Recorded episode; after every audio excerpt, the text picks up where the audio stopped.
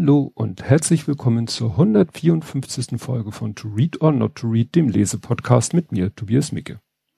Ja, wie immer, kurzer Rückblick seit der letzten Aufnahme. Nichts Großartiges, Spannendes passiert. Es ist mal wieder die Zeit der, der Jahrestage.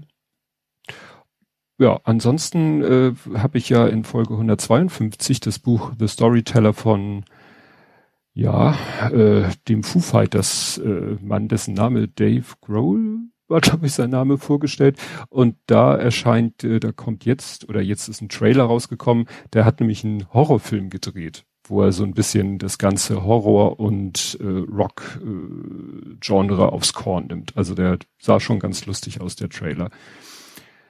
Ja, aber sonst gibt's nichts zu erwähnen.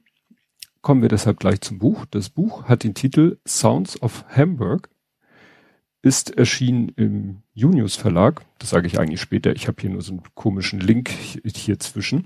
Der Untertitel ist Die Musik der Stadt 1960 bis 2020 und das ist schon mal geschummelt, weil es ist eigentlich 1960 bis 2021. Sie haben wirklich noch äh, am Ende, da kommen wir noch zu, tatsächlich ein paar äh, Platten aus 2021. Und äh, erschienen ist das Buch am 5. Oktober 2021. Ist von den Autoren Alf Burchardt, Jahrgang 54, Journalist. Hier steht von Szene Hamburg bis Stern. Sortiert seine Platten alphabetisch. Das ist ja so wie Büchersammler verschiedene Systeme haben, ihre Bücher zu sortieren. Und ähm, seit 1980 beginnt seine Sammlung mit dem ersten Album von Abwärts.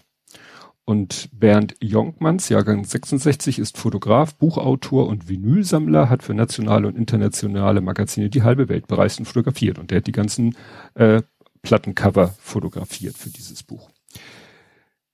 Verlag, wie ich eben schon sagte, Junius Verlag, habe ich aus der Wikipedia mir das Zitat geholt. Der Junius Verlag wurde 1979 von der Gruppe internationaler Marxisten in Hamburg gegründet und veröffentlichte zunächst Texte zur Geschichte der europäischen Arbeiterbewegung sagen wir so, weiter links geht kaum und das merkt man klein bisschen auch, also da ist, ich weiß nicht, ob da jetzt äh, man der Vollständigkeit halber auch, ja, das Einzige, was mir einfällt, wäre Rechtsrock, das wäre ja wirklich gleich krass.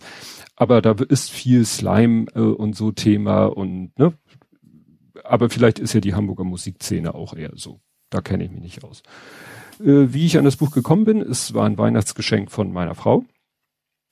Und äh, was vielleicht der ein oder andere Podcasthörer nicht weiß, seit einiger Zeit sende ich meine Aufnahme dieses Podcasts live auf Twitch.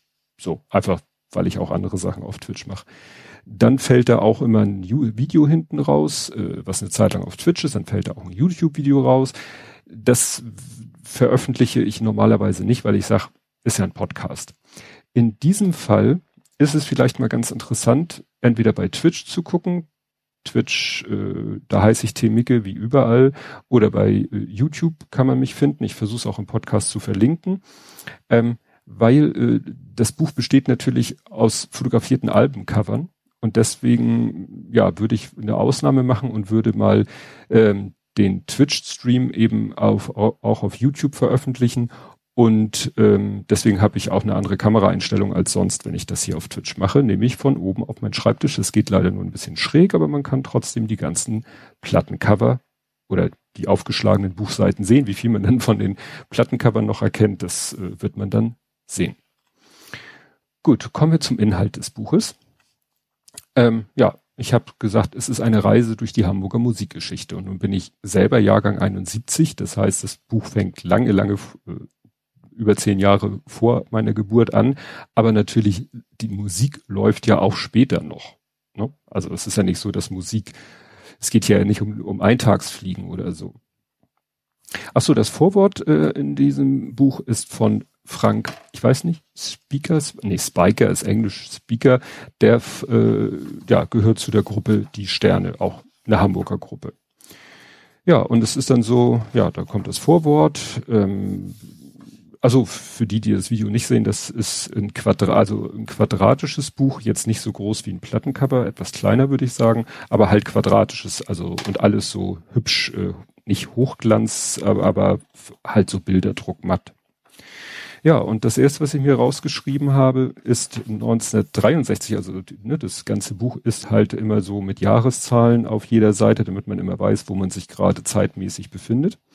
Und das erste Mal, was ich hier vorlesen wollte, waren äh, The Rattles. Wer nicht weiß, warum, der wird es gleich äh, vielleicht herausfinden, wenn ich es vorlese. Also groß 1963, The Rattles Twist im Star Club. Star Club, berühmte Hamburger ja, Lokalität zu der Zeit. Seine erste Gitarre, eine akustische, hatte er im Partykeller eines Freundes entdeckt, aber die Liebe zu ihr war bald erkaltet. Eine elektrische musste es sein, musste her, nur wie? Weil sein Lohn als Kellnerlehrling nicht reichte, nahm Achim Reichel zusätzlich einen Job als Packer in einer Fischräucherei an und als die Mutter noch etwas Geld beisteuerte, konnte er sich endlich seinen Traum erfüllen.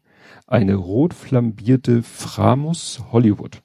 Muss ein Gitarrentyp sein ja, mehr will ich gar, nicht vorlesen. The Rattles, äh, ich wusste das vorher, vielleicht ist es aber auch, weil ich Hamburger bin, ähm, ist halt mitgegründet worden äh, von Achim Reichel, der ja später alle möglichen anderen äh, Sachen noch gemacht hat, wie wir äh, sehen werden.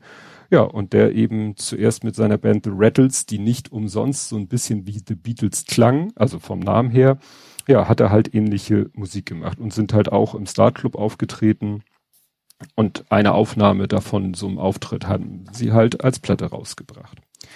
Ja, dann kommt auch jemand, den, den kennt, glaube ich, jeder, James Last, also jedenfalls jeder aus meiner Generation. Äh, in letzter Zeit macht er, glaube ich, nicht mehr so viel Gutes. Kommt ganz, ganz später noch, äh, hat er ja mal ein Album mit, äh, oder ein Stück, ein Album mit Fettes Brot aufgenommen. Und James Last, das wusste ich gar nicht, ist Hamburger. Jedenfalls ähm, lese ich hier mal vor. Ausgelassen waren die Partys, Partys damals in Langhorn, also Hamburger Stadtteil. Der Gastgeber bat in den Garten oder in den Partykeller seines Hauses im Hollitzberg. Er sorgte für Essen und Getränke, vor allem aber gab er sich viel Mühe mit der Musikauswahl. Schließlich war Hans Last, Achtung, noch ist das A kurz, selbst Musiker. Er stammte aus Bremen und als er 17 Jahre jung war, schien ihm eine Ausbildung an einer Einrichtung eine gute Idee, deren Namen einen schon stramm stehen lässt.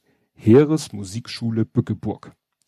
Nach der Rückkehr in seine Heimatstadt spielte er zuerst in den Clubs der US Army, später im Tanzorchester von Radio Bremen und machte sich einen Namen als Jazzbassist. Naja, und dann wird halt erklärt, was sein Erfolgsprinzip war. Also dieses, das Album heißt halt, halt, halt oh Gott, heißt halt Nonstop Dancing. 65, weil wir sind ja 1965, weil was er gemacht hat, er hat immer sich so die, die besten Lieder, wo die in seinem Partykeller gut ankamen auch, hat er halt verwoben zu einem langen Medley über zwei Plattenseiten. Und deswegen heißen die Platten halt Nonstop Dancing, weil du konntest wirklich eine Seite auflegen, 28 Minuten lief da nonstop, ja, so ein Medley von seiner James Last Band eingespielt. Das fand ich, das wusste ich gar nicht so genau. Ich glaube, eine Nonstop Dancing hatten meine Eltern auch in ihrer Plattensammlung. Also, ne, manches hier kenne ich halt aus der Plattensammlung meiner Eltern oder was in frühen Jahren eben ähm, so im Radio lief. Dann wird hier erwähnt eine Band, die nennt sich The Beethovens, also auch wieder so ein bisschen Beatles anspielen. The Beethovens, äh, das Album heißt Happy to be Happy. Nie was von gehört, aber äh, einer der Bandmitglieder war Rolf Zukowski, den man ja auch kennt. Ne? Also schon, also man erfährt über die, dieses Buch ganz viel über alle möglichen Leute, die man schon mal irgendwo an einem anderen Kontext, also immer im Musik, meistens immer im musikalischen Kontext einem schon mal über den Weg gelaufen sind, aber halt nicht, also dass Rolf Zukowski 1965 eine Band hatte, die The Beethovens hieß, das wusste ich auch nicht. Müsste ich mal gucken, ob das in seinem Wikipedia-Artikel steht. Ja, dann wird zwischendurch mal erwähnt, dass Achim Reichel zur Bundeswehr musste und es in der Zeit solo versucht hat und das haben ihm seine Bandkollegen übel genommen. Deswegen taucht nachher Achim Reicheln als Solokünstler auf und The Rattles kommen gleich auch nochmal.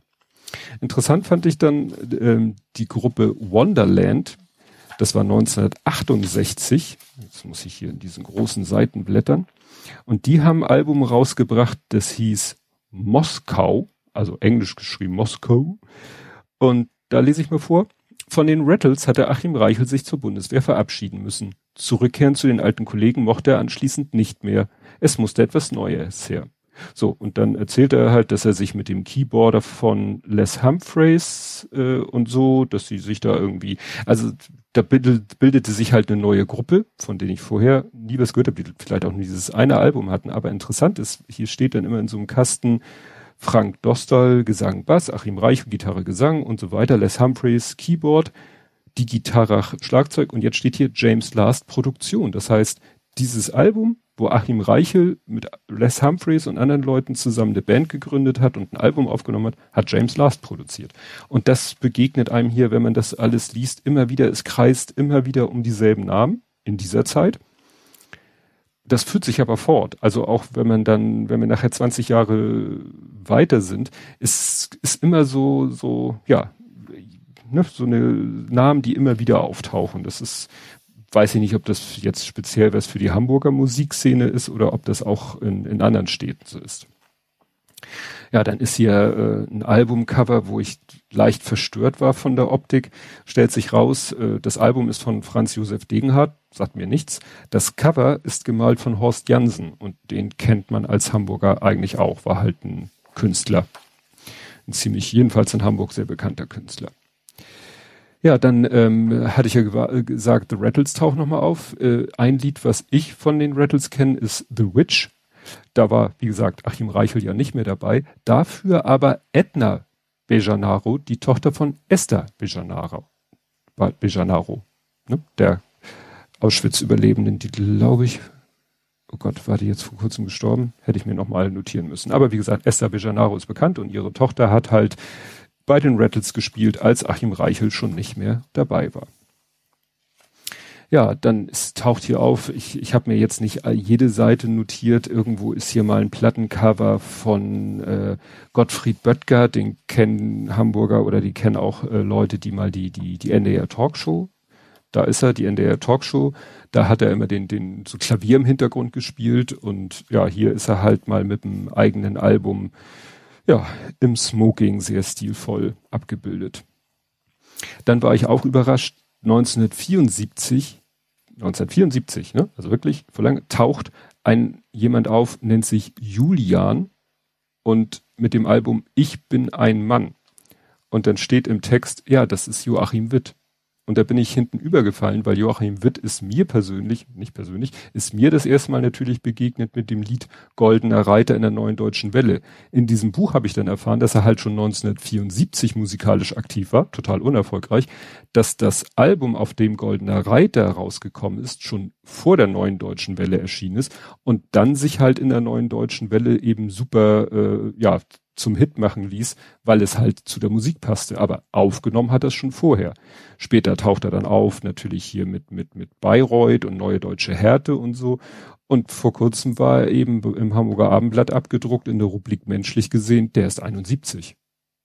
Der war nämlich in der NDW-Zeit im Verhältnis zu den anderen klassischen NDW-Künstlern nämlich schon locker zehn Jahre älter. Sonst hätte er nicht 1974 schon ein Album aufnehmen können.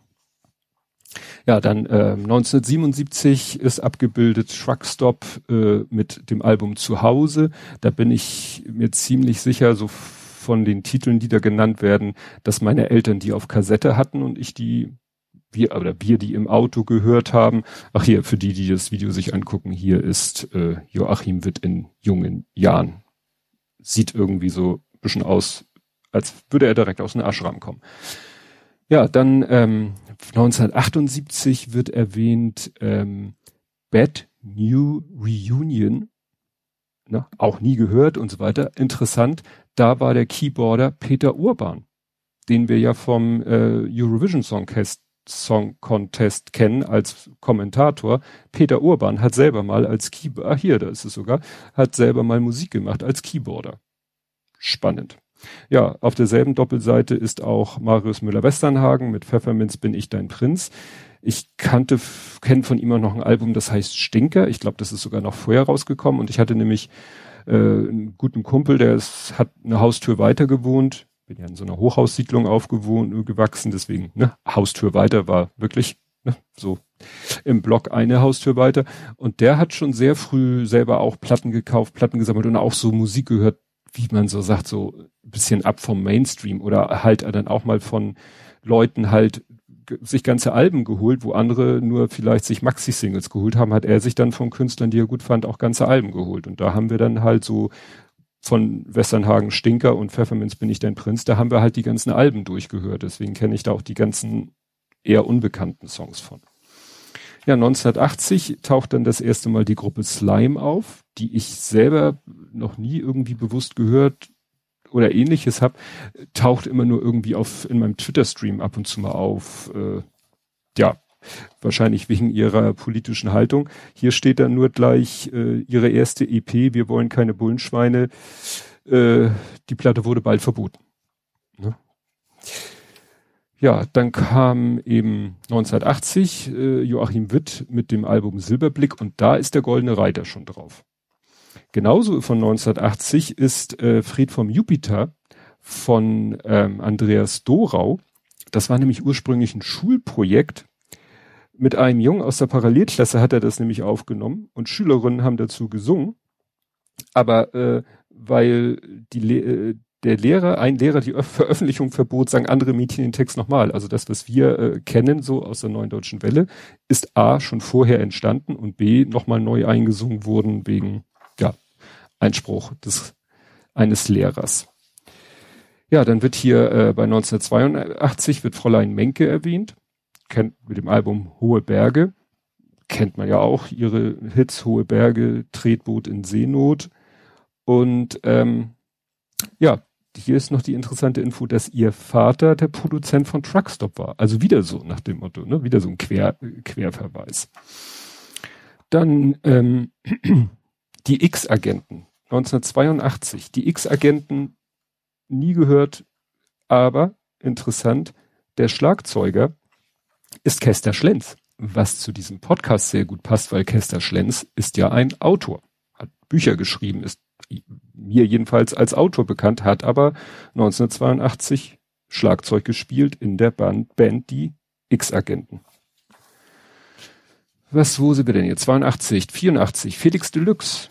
Felix Deluxe, äh, ja, kennt man, Taxi nach Paris. Und ich sag mal, so bekanntere Platten und ähnliches bekommen dann auch wirklich eine Doppelseite, beziehungsweise teilweise eine, eine Dreifachseite, das dann auf der Rückseite noch das Plattencover ist und noch ein anderes Foto, aber hier ist es das Plattencover auf der einen Seite, da steht dann auch gleich, ne, ist wahrscheinlich so ein Aufkleber mit Nächte übers Eis, Taxi nach Paris, noch lange nicht genug. Und da lese ich mal ein bisschen vor zu Felix Deluxe. Eigentlich lief es ganz gut mit seiner Band Scarlet Lilac, die sich rund um das Matthias-Claudius-Gymnasium gefunden hatte. Zunächst spielte sie regelmäßig im Bürgerhaus Wandsbek auf Feiern der sozialistischen deutschen Arbeiterjugend, stand irgendwann aber auch im Onkel Pö und vor immerhin 300 Zuschauern in der Markthalle auf der Bühne. 1982 dann bewarb sich Sänger und Gitarrist Miki Reinke für den Modellversuch Popularmusik, heute knapp Popkurs, an der Hochschule für Musik und Theater. Ja, so ist das also entstanden. Ich gucke mal, ob hier noch irgendwas. Ja, also sie haben dann, wollten sich erst Felix nennen und die Plattenfirma sagte, Felix, das klingt nach einer neuen deutschen Welle-Band, aber die neue deutsche Welle war da schon wieder vorbei und deswegen ähm, kamen sie dann irgendwie auf Felix Deluxe. Ja. Und das Lied sollte eigentlich heißen, ich traf Joe Strummer in Paris. Und dann irgendwie, ja, das war der Chef von der Band The Clash und der ist dann verschwunden, deswegen haben sie es dann umgedichtet in Taxi nach Paris. Also wie gesagt, da sind Trivia in diesem Buch, das ist äh, ja faszinierend. Ich finde sowas immer sehr spannend. Das ist so Partywissen. Dann äh, 1987 sind wir dann bei den goldenen Zitronen. Kannte ich auch vom Namen, aber das Interessante bei den goldenen Zitronen, jedenfalls zu der Zeit war, dass der, also das Album zu der Zeit hieß Porsche Genscher Hallo HSV und damals Bandmitglied war Rod Gonzales. Ja, der Rod Gonzales von den Ärzten. Ne, der ist ja erst später zu den Ärzten gekommen und war vorher bei den Goldenen Zitronen. Der hat auch noch in allen möglichen anderen Projekten, habe ich dann erfahren. Ich habe mir so einen Wikipedia-Artikel mal angeguckt. Der hat äh, schon auf so vielen Hochzeiten getanzt, hat mit Bela B auch schon mal ein Solo-Projekt unter einem Tarnnamen gemacht und witzigerweise hat er bei den goldenen Zitronen, so steht es jedenfalls hier im Buch, die Instrumente abgedeckt Banjo, ben, Benjo, Banjo und Piano. Was man jetzt bei ihm nicht unbedingt denken würde. Ja, 1988 kommt dann eine Band, die es auch wirklich zur Berühmtheit über Hamburg hinaus geschafft hat, nämlich The Jeremy Days. Lese ich mal vor. Irgendwann hatte er genug vom Jazzrock, an dem er jahrelang mit der Band Karelia gefriemelt hatte. Gefriemelt ist, glaube ich, auch so ein neudeutscher Ausdruck. Jörn Heilbutt wollte künftig Rock und Pop spielen und dafür richtete er es sich im Hafenklangstudio ein. Bei einem Playback-Auftritt fürs Fernsehen lernte er den Keyboarder Luis C. Oberlander kennen, der ihm von seiner Band vorschwärmte. Heilbutt zeigte sich höflich interessiert, neugierig wurde er erst, als auch Martin Langer, Schlagzeuger von Felix Deluxe, begeistert von derselben Band erzählte. Ihr Sänger hieß Dirk Darmstädter, geboren in Hamburg, aufgewachsen in New Jersey und dann mit den Eltern zurückgekehrt nach Wellingsbüttel. Ja, und das ist natürlich wieder so, äh, das ist natürlich für einen Hamburger wie mich alles so, klar kennt man den Stadtteil Wandsbek, man kennt äh, Wellingsbüttel, bei dem anderen hatte ich ja vorgelesen, weiß ich gar nicht mehr, irgendwas habe ich da, hier das Matthias Claudius Gymnasium, das kennt auch fast jeder in Hamburg und so weiter und so fort. Naja, und die, der hatte erst eine Band, The Real, The Real McCoys.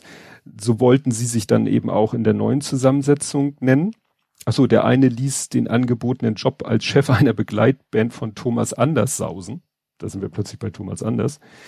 Naja, und dann war es halt so, dass es in den USA eine TV-Serie namens McCoy gab und deswegen haben sie sich umbenannt in The Jeremy Days. Und Dirk Darmstädter hat ja dann auch solo später noch Alben veröffentlicht. Wie man ja weiß, vielleicht, weil man dieses Buch auch gelesen hat. Ja, 90er Jahre, da geht's, da kippt es dann so ein bisschen. Wir waren vorher eben so Rock und, und, also Beat und dann Rock und dann Neue Deutsche Welle ganz kurz und dann hier so Jeremy Days mit, mit englischsprachigen Poprock. Ich bin mit den Genres nicht so vertraut. Aber dann kommen wir in die 90er und äh, die werden hier mit so einem Kapitel eingeleitet oder mit so einer Seite eingeleitet, wo es dann heißt, ja, da geht's jetzt los mit Rock und Rap. Und interessant finde ich den vorletzten Satz. Im Containerstudio in Bramfeld empfing Super, also Super in Anführungszeichen, Mario von Hacht, was André Lud vom Label Yo Mama vorbeischickte. Zu Nordisch bei Nature konnten dann auch Zugezogene mit dem Kopf nicken. Und Mario von Hacht sagt mir, sagte mir sofort was, das ich weiß nicht, ob der auch aus, aus meiner äh, Ecke kam, wo ich aufgewachsen bin. Das steht hier, glaube ich, auch in seinem, nee, steht nicht in seinem Wikipedia-Artikel, aber ich meine, der kam auch aus meiner Wohngegend und äh, ja, den kannte man einfach in unserer Ecke. Und das Container-Studio in Bramfeld kannte man halt auch von Container Records, war quasi ein Plattenladen, wo ich glaube sozusagen im Hinterzimmer war das Musikstudio und vorne war der Plattenladen, wo wir damals halt unsere Platten gekauft haben, weil da wurden halt die Platten gekauft äh, in dem Stil der Musik, Hip-Hop und House und so, der wieder Musik produziert wurde. Gut, es wird eine lange Sendung, kann ich euch sagen. Wir sind gerade erst bei 1900, ach ja, 90er. Genau. Jetzt kommt nämlich wieder die goldenen Zitronen. Bei 1992 kommen wieder die goldenen Zitronen mit einer EP mit Unterstützung von Easy Business und Eric IQ Gray. Da werden jetzt alle sagen, who the F ist das denn? Also Easy Business war eine vierköpfige Hip-Hop-Band, die Englisch rappte. Und eins der Bandmitglieder, mit dem bin ich quasi aufgewachsen. Also ich bin 1974 mit drei Jahren nach Stalzhoop gezogen und zu der Zeit, äh, das war ein Neubau und da sind halt mehrere Familien, das sind ganz viele Familien sozusagen gleichzeitig, so 74 sind da alle hingezogen, weil das Ding war fertig und wurde vermietet. Und glücklicherweise gab es halt viele gleichaltrige Kinder, gut Größen, muss ich sagen, wohl auch Größen, ja, Jungs, paar Mädchen waren auch dabei. Und einer davon war Boris und Boris hat später mit drei anderen Kumpels halt die Hip-Hop-Band Easy Business gegründet. Und deswegen fände ich das natürlich interessant, wenn hier von Easy Business die Rede ist. Und Eric IQ Gray kannte ich vom Namen her auch schon. Das, ja. Aber ich wusste nicht, dass die bei mit den goldenen Zitronen was zusammen gemacht hat. Ja, 1993 war dann auch das erste Album oder jedenfalls eine EP von Absolute Beginner. Das war drei Jahre vor Bambule. Das ist so die, äh, das Album mit dem Hit Hammer Hard, also ihrem ersten großen Hit. 1994, äh, also ne, ihr merkt, es wird, wird jetzt wirklich sehr, sehr Hip-Hop-lastig, weil es halt die Zeit war. Und 1994 kommt dann etwas, was mit meinem Namen immer so witzig ist. Hier geht's nämlich um der Tobi und das Bo. Den Anruf hat er bis heute nicht vergessen. Es war das Jahr 1990. Im elterlichen Haus in Halstenbeek klingelte das Telefon. Tobias Schmidt nahm ab und erfuhr, dass er mit Bruder Oliver an einem Rap-Wettbewerb in Bramfeld teilnehmen durfte. Jetzt muss ich kurz erbrechen. Das ist, das ist mir beim ersten Lesen überhaupt nicht aufgefallen. Der Typ heißt wie ich Tobias und hat einen Bruder wie ich namens Oliver. Also schräger geht's ja nicht mehr. Ähm, als Brotherhood landeten sie unter zehn Teilnehmern auf Platz neun und der wurde zweimal vergeben, aber Tobi, so wurde er natürlich gerufen, ließ sich nicht entmutigen. Ähm, mit Martin Van Dreyer, der sich Dr. Renz nannte, Dr. Renz, fettes Brot, und Cram, ein Freund aus Hannover, gründete er die Band Poets of Peace. Peace geschrieben, anders geschrieben. Ähm, irgendwann waren sie zu sechs und hatten mit Fettes Brot auch noch eine Band, die auf Deutsch rappte. So, hm, hm, hm, Wo hier war noch was Interessantes, genau. Bei einem Konzert im Trockendock, also Trockendock ist der Name von dem Club, schob er den neuen Freund zwischen die Poets und die Brot. Ah, Mist, ich habe jetzt den entscheidenden Punkt natürlich wieder übersprungen. Er traf auf Mirko Bogojevic und war beeindruckt, wie locker dem die deutsche Sprache beim Rappen über die Lippen kam. Und dieser Mirko Bogojevic, weil wir Kartoffeln Schwierigkeiten haben, so einen Namen auszudrücken, das ist das Bo. Also, ne? Und eigentlich wollte er nämlich den anderen alleine zu Erfolg bringen, aber der hatte gesagt, nee, macht mal lieber als du, äh, ne? Und ja, daraus wurde das Tobi und das Bo. Und was steht hier natürlich? buchte für zwei Wochen das Containerstudio in Bramfeld. Ne? Also das Studio damals, Container Records in Bramfeld, war sozusagen Dreh- und Angelpunkt der Hamburger Hip-Hop-Szene. Nicht, dass ich da jetzt persönlich viel von mitgekriegt hätte. Ja, einige, einige Plattencover hier sind sehr interessant, wenn nicht verstörend. So, wir haben das Tobi und das Bo. Achso, Easy Business 1995 haben die dann ein Album rausgebracht, das ich nicht kenne, nämlich Enzyklopädia. Ähm, ich habe das erste Album von denen, das einen ganz langen kryptischen Namen hat, habe ich gerade letztens beim Plattenstapel durchgucken in den Fingern gehabt. Ja, 95, da äh, spielt eben Mario von Hacht auch wieder eine Rolle. Dann, was ist noch 95? Scooter.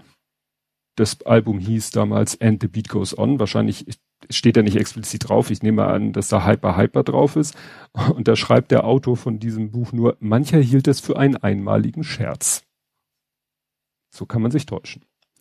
95 kam dann auch raus äh, Fettes Brot auf einem Auge blöd. Das war sozusagen das Debütalbum, nachdem sie zwei EPs rausgebracht haben. Und 1996 kriegen sie dann hier einen längeren Text, aus dem ich mal vorlese. Wie dem Fluch der guten Tat entkommen. Im Jahr zuvor hatten die drei Rapper, die sich Dr. Renz, König Boris und Björn Beton nennen, den Song Nordisch by Nature veröffentlicht. Er wurde groß, so groß, dass der Erfolg schließlich die Band einschüchterte. Weil sie künftig nicht als Jux-Hip-Hopper mit lediglich regionalen Ehrgeiz dastehen wollen, nahmen sie die Single vom Markt und schalteten dazu eine Anzeige in einem Branchenblatt. Nordisch by Nature müsse sterben, damit fettes Brot leben könne. Durchatmen und Bilanz ziehen. Ja, und dann geht's hier eben, da, da taucht wieder der Name André Luth auf, der halt immer wieder auftaucht. Hier taucht auch der Name auf Magnesium, Mark Klausen, der auch immer wieder in anderen Konstellationen auftaucht. Dann hier ist halt äh, Jein und so weiter drauf. Die Platte damals hieß halt Außen Top-Hits in Geschmack, was halt ein genialer Gag ist mit dieser äh, Anspielung auf diesen Werbespruch von der Frischhaltefolie. Fettes Brot ähm, habe ich so über Bande eine ne, ne Connection zu, weil ich jemanden kenne, den Herrn kenne, der die drei, ich weiß nicht, alle drei oder jedenfalls zwei davon konfirmiert hat den kenne ich, also ich kenne den und der hat auch mal in einem Musikvideo von den dreien mitgespielt. Das war sehr witzig, als ich dann das Musikvideo gesehen habe und da diesen Herrn entdeckt habe, was heißt entdeckt habe, er hat uns das vorher erzählt, dass er da mitspielt. Ja, hier äh, jetzt gerade beim Durchblättern gesehen, hier ist dann auch mein Album Die Sterne, wo ja der Herr mitmacht, der das Vorwort geschrieben hat. Dirk Darmstädter, Solo, ne? Jeremy Days. Ach ja, Boris Dlugosch. Ich weiß nicht, ob ich das hier in meinen Notizen drinne. Fettes Brot, ja. Ach hier, Blümchen.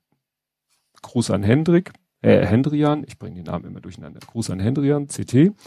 Und ähm, Boris Dlugosch, zu dem kommen wir später nochmal. Hier Lotto King Karl, kennt auch jeder, der hat halt auch mein Album rausgebracht, 1969. Er hat ja auch mal einen Film gemacht, Der letzte Lude.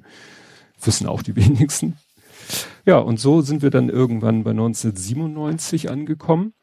Da äh, ist ein Album von Nana, kennt auch kaum einer, der hatte erst ein Eurodance-Projekt Darkness, äh, dann äh, unter dem Namen Nana hat er dann auch ein Album rausgebracht. Ich kenne das Lied irgendwie I'm Lonely von ihm. Der kommt aus Stalzhoop. Und den habe ich, glaube ich, in Stalzhoop auch mal irgendwo auf einer Party oder irgendwo gesehen. Ne? Also gesehen. Ja, dann kommt hier 1998 Absolute Beginner. Wir kriegen einen ausführlicheren Text zu ihrem Album Bambule. Und ich lese mal vor. Er war losgegangen, um sich die erste Single von Yazoo zu kaufen, griff versehentlich zu ihrer zweiten und war begeistert vom Song, der sich auf der B-Seite verbarg. Guido Weiß lernte früh, welche unverhofften Schätze sich in Plattenkisten finden ließen. Weil er in Norderstedt aufwuchs, führten seine ersten Entdeckungstouren ihn dort zu Karstadt. Dass man es mit Plattendrehen auch zum Star bringen konnte, erfuhr er mit zwölf Jahren nicht weit von dort, als er den Zeremonienmeister auf der Rollschuhbahn in Ochsenzoll erlebte. Auflegen stand er für ihn fest, das wollte er auch. Ja, und dann, ne, Container Records tauchen wieder auf. Und dann, äh, ja, Ohlsdorf ist tauchen halt, also Norderstedt ist quasi ein Vorort von Hamburg. Ohlsdorf ist ein Stadtteil von Hamburg und dann trifft er ja DJ, er nannte sich DJ Matt und dann trifft er Hip-Hopper aus Lockstedt und Eimsbüttel, was sie ja dann immer Eimsbusch genannt haben und da trifft er auch auf Jan Eisfeld. Da steht dann schon, dass der in einer äh, Eppendorfer Altbauwohnung wohnte und sein Vater und seine Mutter auch sehr künstlerisch unterwegs waren. Jan Delay kommt, glaube ich, später auch nochmal. Also ne, da sind ja viele dann auf Solofaden gewandelt später. Gut, absolute Beginner. Dann 1998 Joachim Witt. Again habe ich hier stehen. Ja, das war dann hier, was ich vorhin schon sagte, Bayreuth, Bayreuth 1 hieß das Album und das war ja dann äh, mit dem Hit Die Flut. Was haben wir noch in dieser Zeit? Wir haben Fünf Sterne Deluxe, die ja dann ein Teil der Fünf Sterne Deluxe waren ja der Tobi und das Bo. Ne, so schließt sich da auch wieder ein Kreis. Und Jan Vetter hat auch mal ein Album rausgebracht 1998. Das hatte ich aber ne, im Zuge der Berichterstattung über sein Leben, als er damals gestorben ist, oder damals ist er noch nicht so lange her, hatte man da auch noch mal von gehört. Ja, dann kommen die Null-Nuller, haben sie es genannt. Ach so, hier gerade zufällig gesehen. Fettes Brot und James Last. Ne? Die haben auch mal ein Projekt zusammen gemacht. Ja, Sammy Deluxe. Also, genau, und hier geht's um die Nuller. Und hier geht's dann so auch langsam in Rechnung Techno, House, Musik, also so Electronic Dance Music. Hier ist dann äh, der Text, die DJs waren die neuen Stars und ihre Musik spielte an neun Orten. Boris Dlugosch wurde zum Hausmeister im Front und war auch bald international gefragt. Im Wagenbau demonstrierten Gäste wie Jeff Mills und pa Paul Kalkbrenner den neuesten Stand von Techno. Hamburger DJs standen im Klick und im goldenen Pudel hinter den Plattentellern. Ja, also wie gesagt, da merkt man, es geht hier langsam jetzt in die Richtung EDM. Paul Kalkbrenner äh, kennt ja, glaube ich, auch fast jeder. Äh, hier der Ralf aus meiner Timeline ist ein großer Fan von ihm. Und das Front in Hamburg, das äh, muss jetzt, glaube ich, das Gebäude muss jetzt abgerissen werden, weil das auf irgendwelchen Holzbalken steht und marode ist. Ich war nie im Front, wusste aber, dass es das Front gibt, dass da eben auch äh, Hausmusik und dass Boris Dlugosch da auflegt. Er wurde von manchen, ich weiß nicht, das war glaube ich witzig und nicht böse oder so anmaßend gemeint, wurde er äh, Flugfrosch, weil Dlugosch kann man ja wirklich kaum aussprechen. Ja, hier ist dann noch Deichkind. 2001 geht Jan Delay dann solo, ne, bringt ein Soloalbum, also sein, sein erstes raus, tauchen hier noch zwei, drei andere auf. Dann äh, wird hier erwähnt das Lied äh, von Bo, also das Bo von der Tobi und das Bo, der hat ja dann auch äh, solo ein Album zumindestens das Lied rausgebracht, Türlich, Türlich. Wo meine Frau letztens nochmal dran erinnerte, dass da ja Estefania mitspielt im Video, die spätere, war sie verheiratet mit? Ah, jedenfalls Lebensabschnittsbegleiterin von Dieter Bohlen. Estefania, Nachname, weiß ich jetzt gar nicht mehr. Habe ich mir nicht notiert. Dann äh, fand ich interessant, 2003 sind wir jetzt schon. Olli Schulz. Den ja auch fast jeder kennt, ob er will oder nicht. Und was ich aber nicht wusste, lese ich mal vor. Olli Schulz im Podcast, im Radio, auf der Bühne. Immer auf jeden Fall Olli Schulz mit Mikrofon. Schon früh griff er zu seinem ersten, da machte es auch nichts, dass es keins war. Während der Sommerurlaube mit den Eltern verzog er sich gern in den Mazda seines Vaters und sang zu dessen Mixtapes in die Haarbürste seiner Mutter.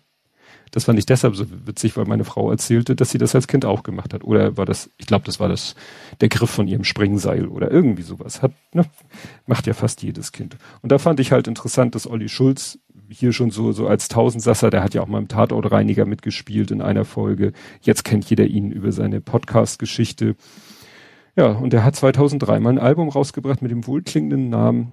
Also erstmal nannte er sich und seine Band Olli Schulz und der Hund Marie. Okay. Und der Titel des Albums ist Brichst du mir das Herz, dann breche ich dir die Beine. Sehr romantisch. Erschienen ist es auf dem Label Grand Hotel van Cleef, was auch von irgendwelchen Hamburger Musikgrößen äh, gegründet wurde. Also dieses Grand Hotel van Cleef als äh, Platten, als Label taucht hier auch 30.000 Mal auf.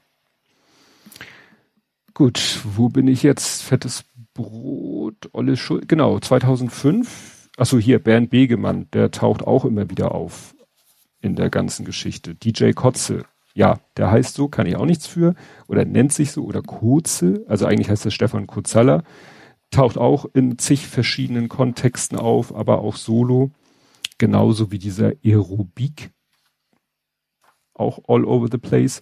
Mir geht's hier aber darum, ähm, dass 2005 dann das Album erschien von Fettes Brot am Wasser gebaut, ähm, wo gerade mich das Lied immer sehr anfasst an Tagen wie diesen mit dem Falco-Sample von Genie und auch vom Text her. Also man merkt schon, dass die da von 95 waren wir vorhin bei auf einem Auge blöd, zehn Jahre später. Klar, die Jungs werden auch nicht jünger ja, hier Denio von Denio, Denio von den absoluten Beginnern hat auch ein Soloalbum mal rausgebracht. Oh, Revolverheld, hier fettes Brot. Ach so, hier, das war auch interessant. Dann ähm, gibt's hier Moon Boutica, habe ich auch mal gehört, dass Moon Boutica so ein Duo, so ein Produzenten-DJ-Duo ist, das äh, Platten, äh, Songs anderer Leute remix oder auch selber Sachen rausbringt. Und die eine Hälfte von Moon Boutica ist Tobi Schmidt das ist der Tobi von das, der Tobi und das Bo. Das, die Erkenntnis traf mich wie ein Schlag. Ja, dann äh, 2006 taucht hier auf Roger Cicero, der ja leider auch viel zu früh verstorben ist. Ina Müller, die ja auch erst äh, ja bekannt wurde als Talkfrau äh, im Fernsehen und dann aber auch äh, ja Platten rausgebracht hat, so wie Barbara Schöneberger ja auch. Die hat es ja ihr erstes Album ganz ironisch genannt. Jetzt singt sie auch noch. Ist hier nicht im Buch drinne, weil wahrscheinlich kein Hamburger Kontext drinne ist. Dann sind wir hier schon bei 2008 irgendwann. Dann ist hier Deichkind mit einem Album, auf dem auch das Lied ist, oder das Album heißt, glaube ich, so, Arbeit nervt. Das fand ich sehr, sehr, das, so, da ist mir, glaube ich, Deichkind das erstes Mal so richtig bewusst geworden. Da spielte, da war ja dann auch Ferris Hilton mit in der Band, der vorher als Ferris MC bekannt geworden ist, auch, sag ich mal, auf skandalöse Weise Aufmerksamkeit erregt hat. Dann kam lange Zeit irgendwie nicht so Spannendes. Okay, Johannes Oerding, Selig, wo ich auch nicht wusste, dass die einen Hamburger Bezug haben. Und der ist jetzt nicht äh, an den Haaren herbeigezogen. Leute, von denen ich auch noch nie was gehört habe. Gut, wenn man dann die kleinen Texte durchliest, die bei jedem Plattencover dabei stehen, taucht dann halt manchmal einer von diesen tausend Querverweisen auf ja, richtig äh, was Spannendes war, ja, wie ich schon sagte, Künstlerwanderung. Äh, aus Gruppen werden Solokünstlern, aus Solokünstler bilden sich zu Duos und sei es nur für ein Album oder finden sich wieder zu neuen Gruppen zusammen. Also das, was eben am Anfang des Buches stattfindet, findet zum Ende des Buches auch wieder sehr stark statt. Gut, dann sind wir irgendwie 2012, wird hier Fraktus erwähnt. Das war ja auch so ein schräges Projekt.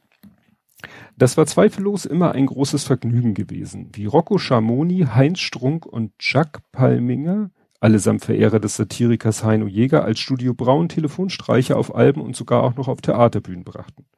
Aber unter dem gemeinsamen Markenzeichen musste doch noch mehr gehen. Vielleicht mal gemeinsam eine Band betreiben? Natürlich nicht vollen Ernstes, das konnte ein jeder, wenn er denn wollte, unter seinem Namen machen. Eine andere Idee musste her. Ja, und das Ergebnis kennt man vielleicht. Sie haben halt diese, ja, fiktive Band, mehr oder weniger Fraktus, dann gab es ja den, den entsprechenden Film dazu. Interessanterweise ist hier ähm, das Album, was hier erwähnt ist, ist dann schon ihr zweites wenn ich das richtig verstanden habe. Für die, die noch nicht genug hatten, schoben Fraktus 2015 ein zweites Album hinterher. Gut, ich weiß nicht, ob das jetzt das erste oder zweite ist. Auf jeden Fall Fraktus.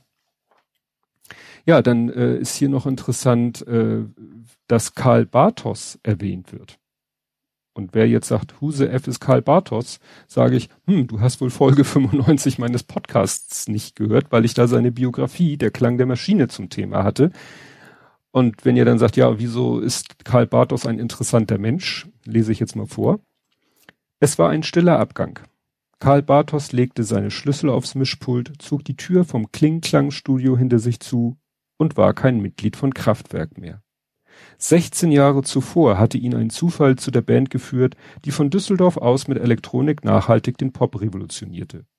Bartos studierte dort Klavier, Vibraphon und Schlagzeug. Um Geld zu verdienen, wechselte er ohne Probleme zwischen den musikalischen Welten, mal spielte er mit Tanzkapellen, mal an der Oper. Aus Interesse komponierte er noch Zwölftonmusik. Nachdem ein Dozent ihm von zwei Musikern erzählt hatte, die einen Schlagzeuger suchten, sprach er bei Ralf Hütter und Florian Schneider vor. Kurz darauf stieß auch Wolfgang Flür dazu, die klassische Besetzung von Kraftwerk war beisammen. Ja, und das weiß man alles, äh, wenn man das Buch gelesen hat, Der Klang der Maschine, seine Biografie. Wobei ich sagen muss, wenn ich das richtig erinnere, er hat studiert Perkussion und Perkussion ist halt Schlag, also sozusagen alle Schlaginstrumente. Also Vibraphon, Vibraphon ist ja so eine Art Xylophon, nur drei Stufen heftiger und Schlagzeug, aber Perkussion ist halt alle Schlaginstrumente. Ich wüsste nicht, dass er Klavier studiert hat, aber okay, ist schon lange her, dass ich das Buch gelesen habe. Ich weiß gar nicht, warum er hier dann unter Hamburg auftaucht. Wahrscheinlich, weil er dann, genau. Doch als er sich nicht mehr gewürdigt sah, also bei Kraftwerk, verabschiedete er sich und zog mit seiner Frau nach Hamburg. Pada! Und da hat er dann das Album rausgebracht, Off the Record. Deswegen wird er hier erwähnt.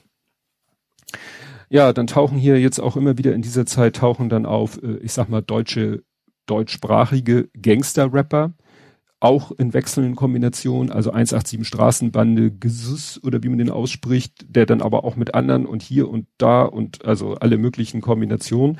Äh, Gesus hat ja jetzt gerade von sich reden gemacht und freiwillig, weil er jetzt ins Gefängnis muss, weil er warte ja schon eine Bewährungsstrafe und hat sich wohl wieder was zu Schulden kommen lassen. Ich habe das nicht so genau verfolgt. Es ging nur gerade durch die Hamburger Nachrichten, dass er jetzt ins Gefängnis muss und eine Unsumme an Geld zahlen muss, aber das hängt ja auch immer vom Einkommen ab, wenn es so Tagessätze sind. Gut, dann geht's hier ähm, um eine Band, wir sind jetzt bei 2016, die heißt Bacau Rhythm and Steel Band.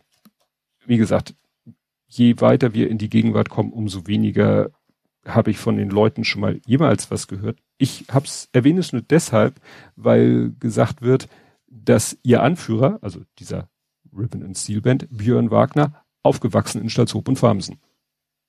Da denke ich so, vielleicht bin ich dem mal über den Weg gelaufen. Ja, hier ist eine, eine deutsche Rapperin, Haiti.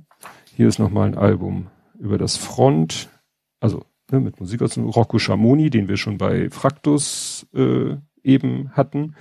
Goldene Zitronen ne, haben auch äh, über Jahrzehnte hinweg, worum es mir aber geht, 2020, ähm, ist dann, wird dann hier ein Album von Slime gezeigt. Das heißt, ne, wir scrollen mal zurück in meinen Sendungsnotizen. Das erste Mal hatte ich sie erwähnt 1980.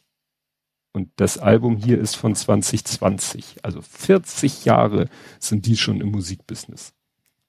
das finde ich auch schon eine stramme Leistung. Vor allen Dingen nicht mit so massenkompatibler Musik.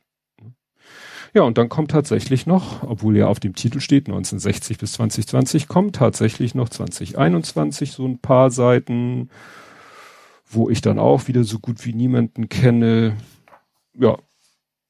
Aber da haben die sich wohl gesagt, Mensch, das Buch geht erst Ende oder Mitte des Jahres in Druck, dann können wir ja noch mal ein paar Alben nennen. Und dann finde ich äh, sehr schön, kommt hinten ein, sie nennt es Wer steht wo, ein Namensregister.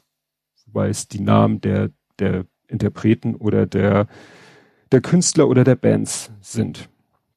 Und das ist dann so interessant, wenn man dann halt mal guckt bei Slime, dann steht da halt 93, 98, 100, 300, 750, 159 und 281.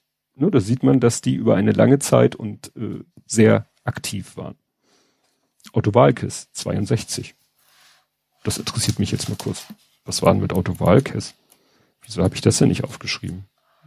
Das ist nicht etwa seine Platte, die ich auch habe. Nee, das ist wohl eine ältere Platte. Um Geld fürs Studium an der Hochschule für Bildende Künste zu verdienen, mein Büro ist gegenüber von der Hochschule für Bildende Künste, trat Otto Walkes mit akustischer Gitarre auf. Bald merkte er, dass seine Ansagen besser ankamen als die Musik. Erst nur in kleinen Clubs, bald auch auf live im Audimax. Ja, und später gab's dann halt von ihm äh, eine Platte, die hieß Otto versaut Hamburg in Anspielung an den damaligen Werbespruch des Otto Versandes Otto Ver Versand Hamburg. Ja, und dann kommt hinten noch eine Liste, eine Doppelseite mit lauter Plattenläden. Also ne, richtig Plattenläden, Vinyl und so. Und da habe ich mal geguckt, der einzige den ich noch kenne, weil Container Records, den Laden gibt's schon seit Ewigkeiten nicht mehr. Contour Records, äh, wo habe ich noch früher meine Platten? Traktor Records, die gibt's alle gar nicht mehr. Der einzige Laden, den es schon Ewigkeit gibt, ist Michelle Records. Den gibt es ja schon seit ich denken kann. Kann man jetzt darüber diskutieren, ob das lang ist.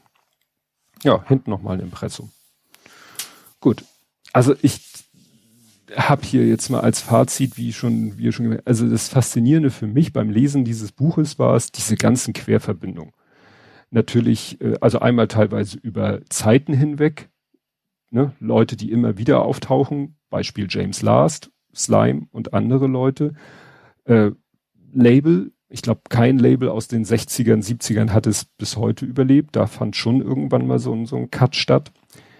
Ähm, und Künstler, ja, Künstler Joachim Witt, ne, der über eine lange Zeit, James Last sagte ich ja schon, aber dann auch innerhalb einer, einer Zeit, innerhalb einer Ära, dann, was da so passiert, wer wo produziert, wer wo mal mitspielt, wie sich äh, Leute zusammenfinden für ein Album oder zwei, wieder auseinandergehen, sich mit anderen Leuten wieder zusammenfinden, dass eben von äh, absolute Beginner fast jeder mal irgendwie ein, ein Solo-Projekt hatte, das äh, Tobi und das Bo sich gegründet haben, dann gemeinsam bei Fünf Sterne Deluxe war, der eine dann zu Moon Boutica ging, der andere dann Solo. Hat man vielleicht mal so äh, eine Ahnung von gehabt, aber das alles mal so gebündelt fand ich schon spannend. Ist natürlich bisschen Special Interest, weil es halt nun mal Hamburg spezifisch ist. Aber es sind ja auch Künstler dabei, die es über Hamburg hinaus zu Berühmtheit gebracht haben.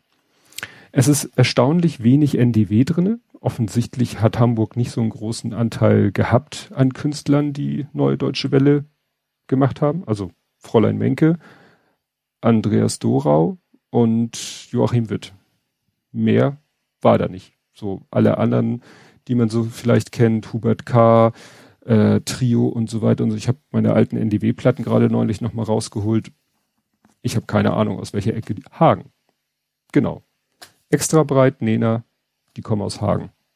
Müssen wir ein Buch machen. Sounds of Hagen.